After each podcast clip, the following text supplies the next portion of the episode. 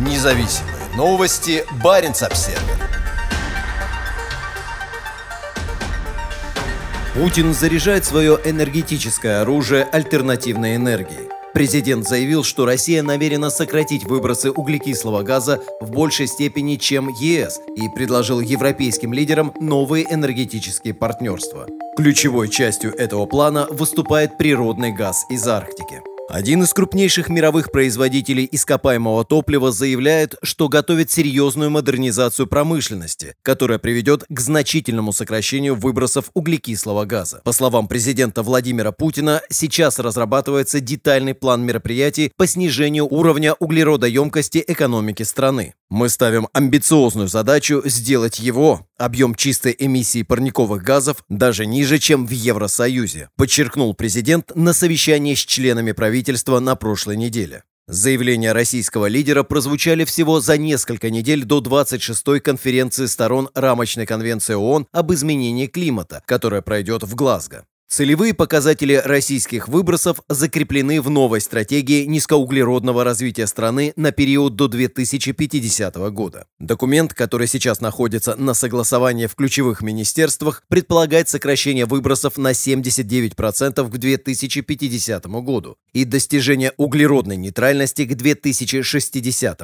С проектом документа ознакомилась газета «Коммерсант». Об этой амбициозной цели Путин говорил на состоявшемся на этой неделе в Москве форуме «Российская энергетическая неделя». В ходе панельной дискуссии с участием руководителей нефтегазового сектора и автомобилестроения глава государства подчеркнул, что Россия в полной мере осознает остроту вызовов в этой сфере изменения климата. Мы видим и ощущаем все угрозы и риски и для всего человечества, для всей планеты, как только что это было сказано, и для нашей страны сказал президент. Он также подчеркнул, что Россия последовательно работает над укреплением энергетической безопасности всего европейского континента, и предостерег от стремительного энергетического перехода, происходящего сейчас в Европе. В отношении роста цен на энергоносители на континенте Путин ясно дал понять, что зеленый пакт для Европы и переход к возобновляемой энергетике не являются устойчивыми. Он подчеркнул, что континент по-прежнему будет сильно зависеть от российского природного газа и предложил руководству ЕС новые и более прочные партнерские отношения, основанные на импорте газа. Параллельно с этим он открыто пригрозил европейским лидерам в связи с планируемым введением углеродного налога на импортируемые товары. В случае введения в ЕС такого налога Россия ответит сокращением экспорта природного газа, что, как следствие,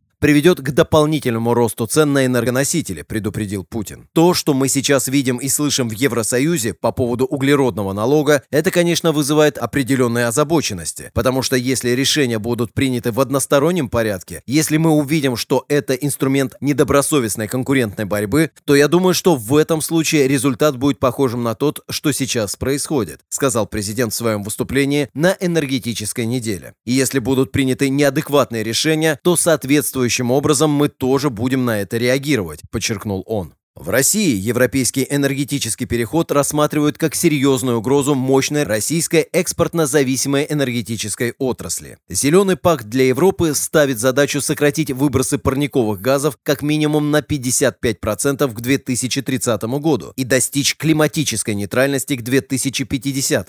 Это означает, что нефть и газ из России и других стран-экспортеров будут заменены энергией из возобновляемых источников. Россия также готовится к серьезной модернизации своей энергосистемы. Ключевым элементом этой трансформации выступает природный газ. При этом, как подчеркнул Путин на совещании с членами правительства, задача снижения негативного воздействия на климат не могут лечь тяжким бременем на бизнес и наших граждан. Наоборот, все принимаемые решения должны стать новым источником роста и технологического развития российской экономики. Россия будет отдавать приоритет тем мерам, чей совокупный экономический эффект на каждую сокращенную тонну выбросов будет наиболее значимым, сказал Путин министрам. Одной из российских мер по сокращению выбросов станет утилизация попутного газа вместо сжигания. Будет электрифицирована нефти- и газотранспортная инфраструктура. Также предусмотрены меры по повышению энергоэффективности и модернизации систем теплоснабжения, а также по переводу общественного транспорта на электричество и природный газ. В своем выступлении на энергетической неделе президент также особо остановился на ядерной энергетике страны и планах масштабного развития малых электростанций. Также планируются крупные инвестиции в производство водорода и аммиака. Глобальный энергетический переход открывает России ряд возможностей в виде растущего спроса на минералы и металлы, которых у нее предостаточно. Страна также обладает значительными мощностями для производства энергии из возобновляемых источников, в число которых входит гидроэнергетика энергетика. Как сказал Путин на этой неделе, с учетом атомных электростанций 37% энергии в стране производится из возобновляемых источников. Он подчеркнул огромный потенциал для развития атомной энергетики, малых гидроэлектростанций, а также использования энергии приливов и отливов. При этом основой российской энергетики еще многие десятилетия будут оставаться природный газ, нефть и уголь. По словам Путина, к 2035 году в России будет производиться до 140 миллионов тонн СПГ в год, в основном в Арктике. А будут еще нефть и уголь. Нельзя забывать и об устойчивом развитии нефтегазового и угольного комплекса, подчеркнул Путин на совещании с членами правительства.